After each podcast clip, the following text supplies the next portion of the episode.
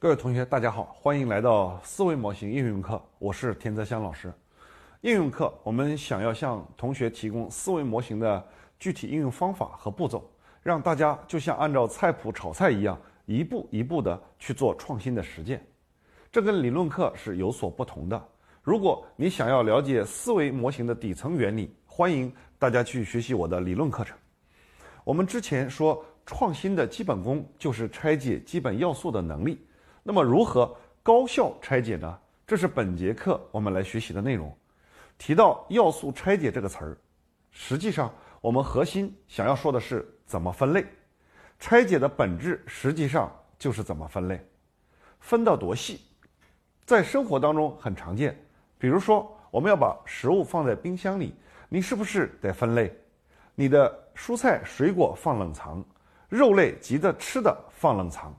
不急着吃的放冷冻，冷藏室还有不同的格子等等，这就是分类。当我们要把衣服放进衣柜的时候，你也得分类。有的人是内衣外衣分开放，上衣裤子分开放，冬天夏天分开放，折叠悬挂分开放，这也是分类。如果你想把书放在书架上，也得分类，那分类就更多了。像有的人。会按常用和不常用的，有的人按学科，有的人按作者，有的人按国籍，而我有的时候会按照书的颜色来分。分类会让我们的生活变得有秩序。冰箱、衣柜、书架听起来好简单，分类不难。但是最近有一种分类，我不知道是不是有上海的同学，让上海的同学都蒙圈了，那就是垃圾分类。上海的。垃圾分类，我们知道是按照干垃圾、湿垃圾来分的，对吗？所以，请问，干枯的树叶是干垃圾还是湿垃圾呢？是湿垃圾。湿纸巾是干垃圾还是湿垃圾呢？是干垃圾。你发现了吗？模糊的类目分类原则会让我们在去做对应的时候发生很多错误的认知。但是如果按一种分类方式，就像我们图上的可回收垃圾。厨余垃圾、有害垃圾、其他垃圾，每个类别里面再分出一些更小的子集，我们是不是就能够相对快一点，而且准确的完成自己的垃圾分类？所以，分类并不是去定义谁是谁，而是梳理出脉络的一种能力，也是我们知识发展的前提。因为知识就是我们对规律的探索和对经验的收集，这就是我们。知识形成最核心的部分，也是我们正确认识事物的前提。所以，拆解就是通过层层分类，找到关键要素的过程。在我们的商业当中，很多行业都已经被资深的从业人员完成了基本要素的拆解和分类。这个时候，我们就不用担心无处下手了。你可以直接按照这些基本要素进行拆解。比如说，旅游行业的基本要素。吃、住、行、游、娱、购，对吧？零售行业的基本要素：人的需求、货的供应、厂的连接。教育行业的基本要素：教育者、被教育者、教育内容、教育形式。企业所处的宏观环境分析通常是四个要素：政治、经济、社会、技术。而市场营销的基本要素就是产品。价格、渠道、促销，也就是四 P。当然，只有第一层拆解是不够的，我们还可以继续往下拆解更细的颗粒度。拿教育行业举例，准确来说，拿 K 十二教育领域来举例。基于刚才所说的教育行业的第一层拆解：教育者、被教育者、教育内容、教育形式。我们继续往下拆，教育者可以分为什么？真人老师，还有电脑互动的。机器老师，还有人工智能的 AI 互动。现在已经有很多 AI 老师了。K 十二的被教育者，它包括了什么？包括学前的小朋友，小学、初中、高中。教育内容可以先大致分成学科教育和素质教育。学科教育里面，你可以分语文、数学、英语、物理；素质教育里面又分为艺术、体育、德育等等。艺术里面呢，又能分为音乐、美术；体育里面呢，又好多的门类。你可以像剥洋葱一样的越分越细。教育形式我们可以分为线上或者线下，以及线上加线下。有了这个分类框架，我们继续往下逐层分解的时候，你会发现要素越来越多，可组合的可能性也就越来越多。我们再给大家介绍一种通用的拆解框架，叫做供需联。我们所有的商业模式，整个的商业社会无外乎于由这三个方向组成的：提供产品和服务的。由消费者不断发生的或者更细的需求，还有构成连接的场景和形式。有的企业解决供给，有的企业是供给连接一起做，有的企业只做连接。我们的目的都是去满足用户的需求，所以供需联是一个非常通用的拆解框架。一个商业问题的解决方案，本质上就是把供给和需求高效的匹配连接起来，创造价值。这也是我们企业赖以生存的目标和目的，能够解决用户的问题，为用户创造价值，得到相应的回报，我们的企业才能够得以发展。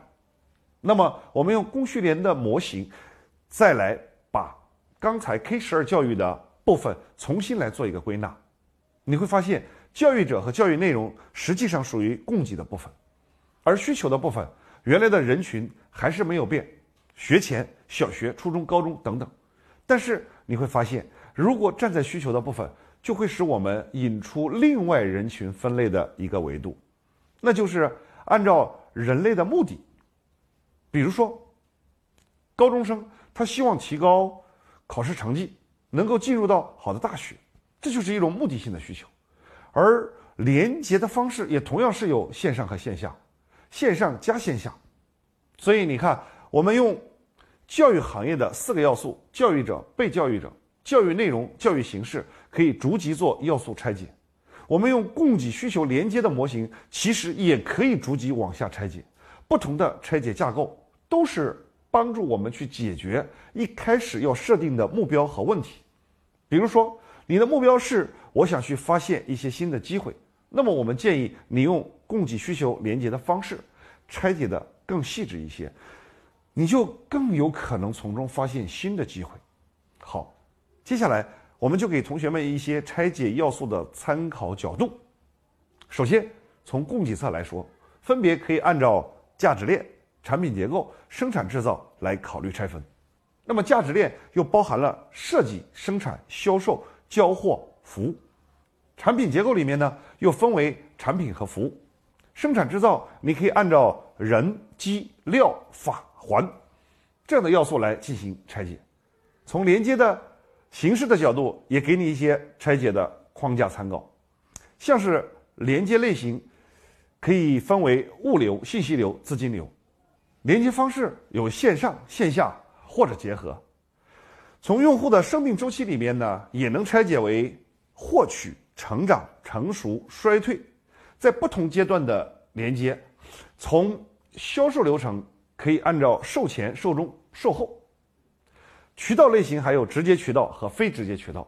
直接渠道有线上、线下；非直接渠道有自营、有加盟，还有联营。当然，你可以根据自己的情况，继续找到一些更好的拆解分类框架。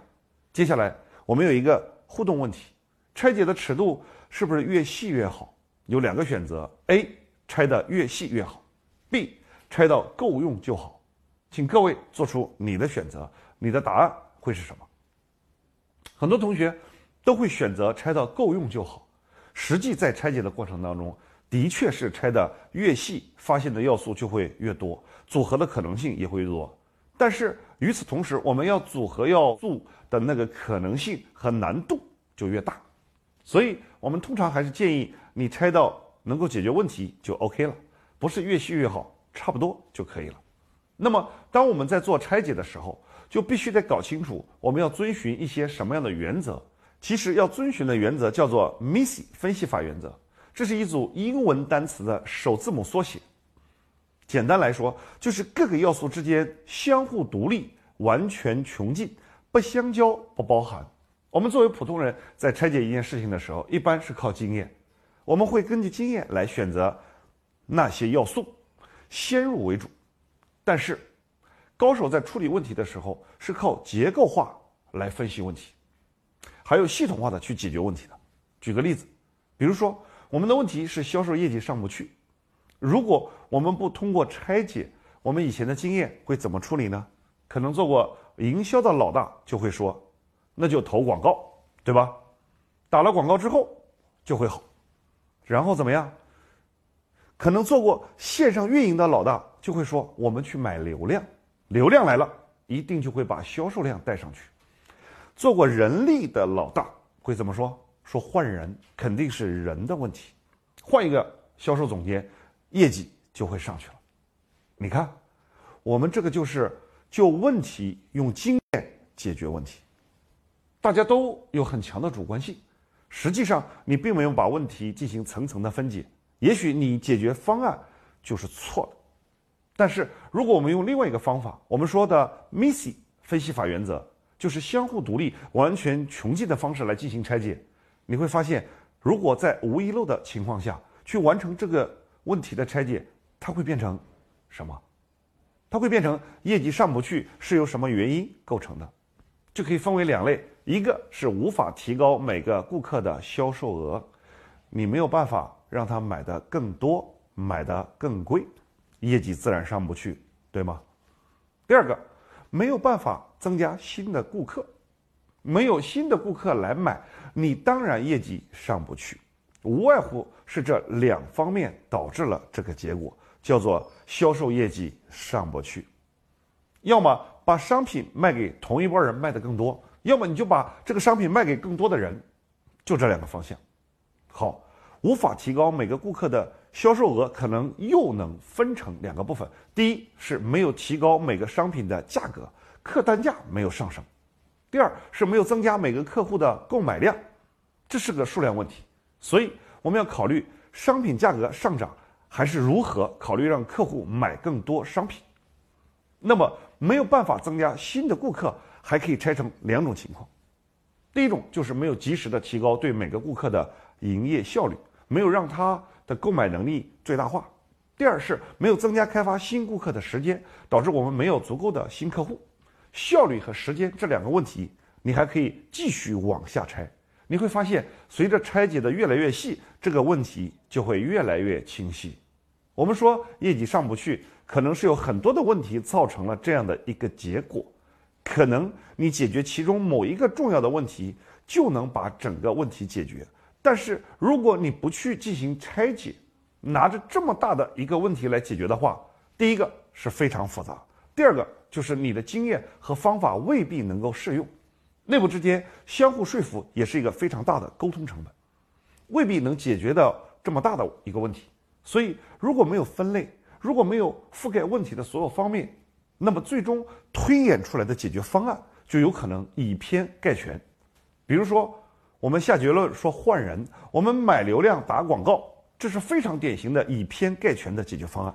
如果分类有很多是重叠的，它没有符合 MISI 分析法原则，我们就没有办法厘清真正的原因。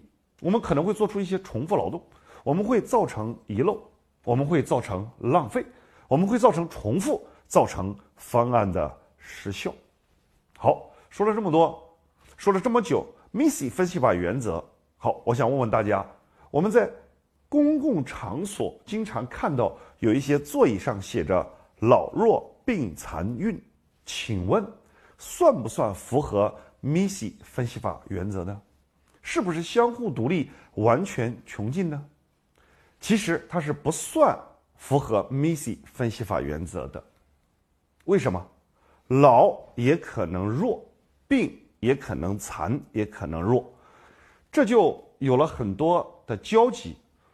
那抱着小孩的，请问我算老弱病残孕哪一种呢？既没有完全独立，也没有完全穷尽，没有办法去快速的来把元素去对应类别，这是不 MISI 分析法的一种方式。我们今天也提供给大家 MISI 分析法的方法三个步骤。第一步，确定范围，也就是说，明确当下要讨论的问题是什么，这个范围就决定了你要讨论的问题边界。换句话说，我们所谓的完全穷尽，指的是边界里的穷尽。你只要设定了这个问题的边界，其实穷尽它是有可能的。第二步，我们去寻找符合 MISI 分析法的切入点。所谓的切入点，就是你按什么来分，或者说它们共同的属性是什么。我们以终为始来做层层的分解。一个目标分解可能会分成 A 和 B，然后 A 再分成 A 一、A 二、A 三，B 才分成 B 一、B 二、B 三，然后 A 一再分成 A。一杠一，一杠二，一杠三，我们用这样的金字塔的结构，层层的往下来拆，这样比较缜密，而且随时便于我们审视是不是重复和遗漏。第三步就是确认一下有没有遗漏和重复。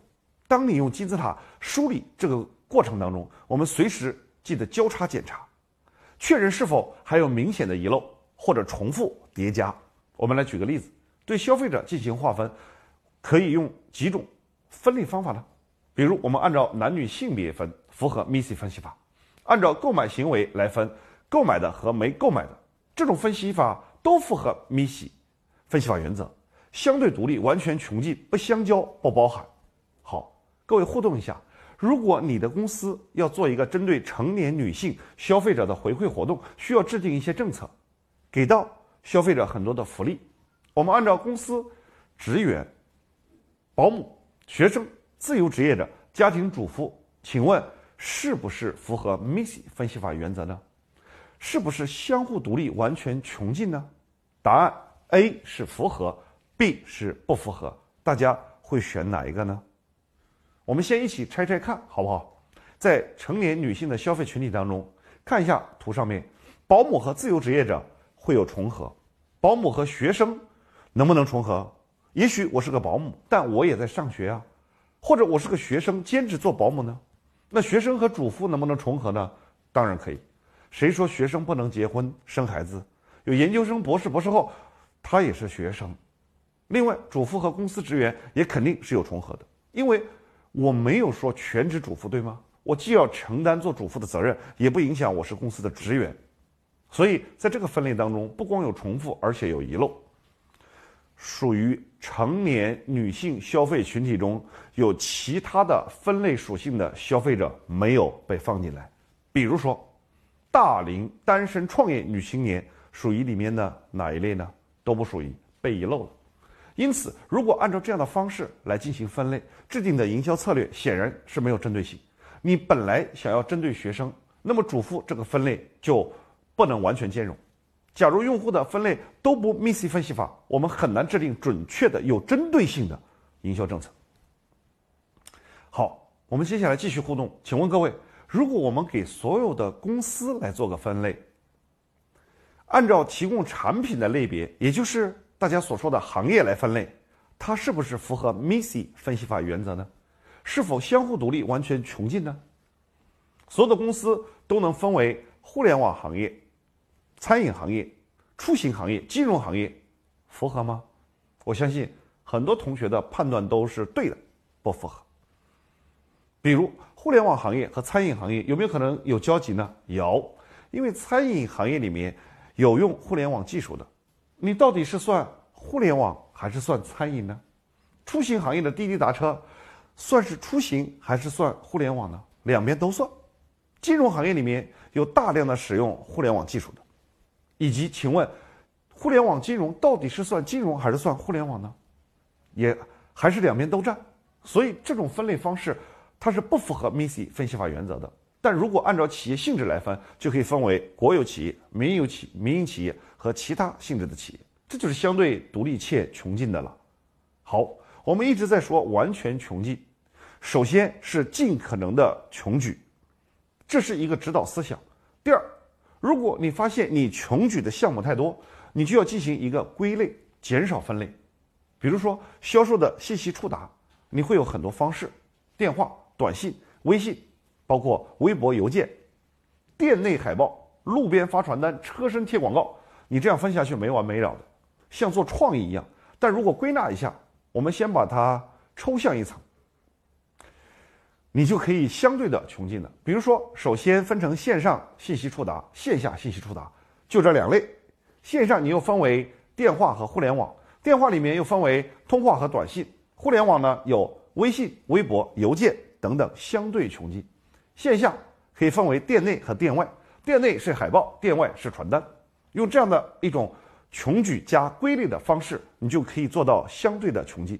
好，接下来继续互动一个问题：麦当劳的店长要把顾客分为堂食顾客和外卖顾客，是否符合 Missy 分析法原则呢？堂食和外卖符合还是不符合？大家的直觉应该是符合的，实际上不是，因为有的人他是在店里面买，买完带走在外面吃。麦当劳经常有这样的人排队拿，拿完东西就走。所以如果要更细分，可能我们要按照堂食顾客、外卖顾客跟打包顾客分成这三类，才会比较符合 Missy 分析法原则。总之，Missy 分析法是一种思维，要想自然的做到，那就一定要有刻意的训练。我们给大家一些 Missy 分析法常用的方法，好吧？大家一定要训练一下。第一种方法叫做二分法，第二种叫做矩阵法，第三种叫做公式法，还有一种叫流程法。我们大概记住这四种方法就行了。好，我们分开讲一下，什么叫二分法呢？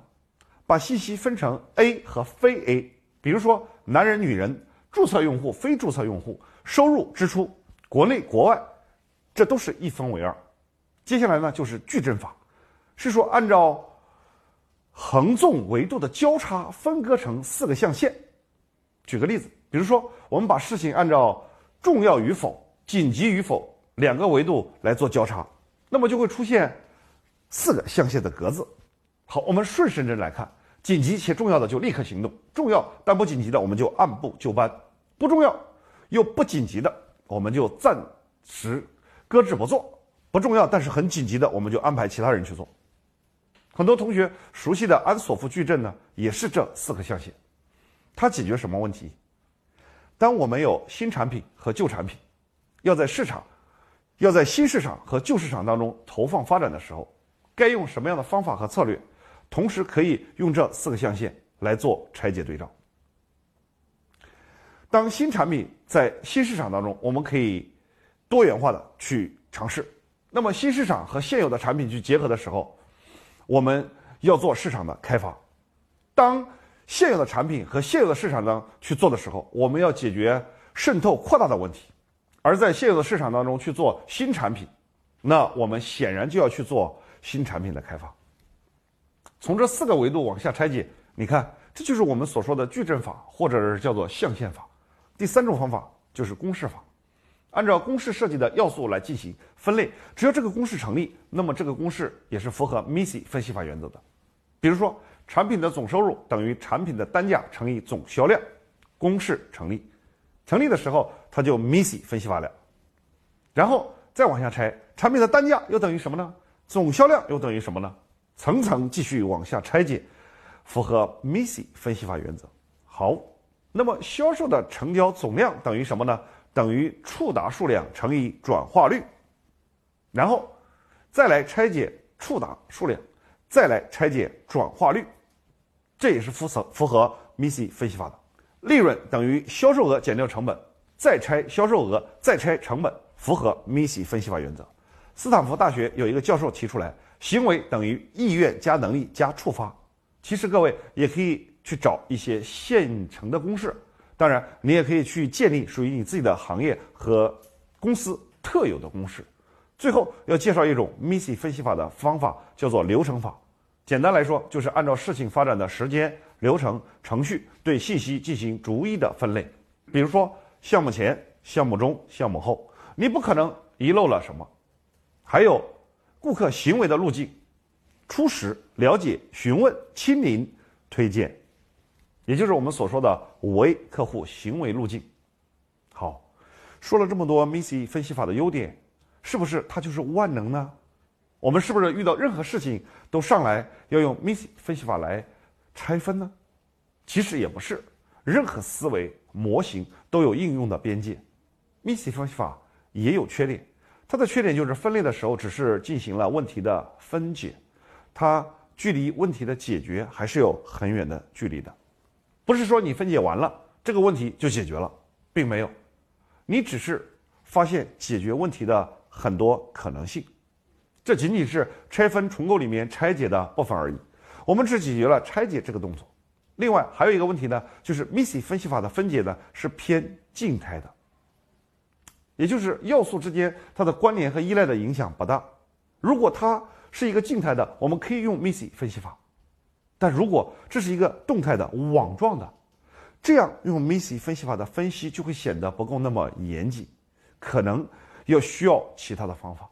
你比如说系统性思考等等其他的一些方法。好，那么我们在做拆解的时候，我们给各位一个建议，有一个二八法则的意识，那就是在有限的时间里，我们得把精力放在更有效果的地方。所以，无论在拆解的过程当中，你选择了哪一个拆解框架，还是拆解的细致程度的把控，你都应该有这样的意识：不是拆到最细，也不是用所有的框架来拆一遍。也不是分类都要那么严谨，那么苛刻，绝对的相对独立，绝对的完全穷尽。你应该把你的精力花在更有效果的地方。提醒各位，控制你自己一下。好，那么我们再来回顾一下拆分重构的四个方法。第一步，我们需要解决的问题是什么？第二步，我们要完成的目标是什么？第三步，我们使用的拆解框架是什么？第四步，我们重新组合的方法是什么？它有没有达到我们想要的结果？问题、目标、拆解、组合。其实我们刚才讲了拆解的原则，就是 MISI 分析法，相互独立，完全穷尽，给了你四类方法：二分法、矩阵法、公式法、流程法。当我们学会了如何高效的拆解，那么接下来就要进行最后一步组合了。那。如何提高组合的成功率呢？这个是我们在做组合的时候应该关注的事候。一个是破局，就是我们要找到那个拆完以后发生了十倍速变化的要素，梭哈资源进去，击穿破局点。另一个就是差异，组合后的新方向能够帮你避开巨头，找到差异化的优势，能够有更好的交付价值。所以拆分重构就两个原则，第一个是单一要素原则。找到十倍速变化的那个单一要素，围绕着变化的关键要素进行组合。第二就是差异竞争原则，对内梳理核心能力，对外去进行差异竞争的策略。那么关于单一要素的原则，或者说关于差异竞争，我们会在接下来的两个模型当中呢，给大家做更深入的学习。也希望大家能够继续参加我们接下来的线上学习。好了。我今天的分享就到这里。今天的课程如果觉得对你有帮助，请你把分享链接发到你的朋友圈，或者是发给你的同事，让更多的人和我们一起来学习，好吧？就这样，各位，下次再见。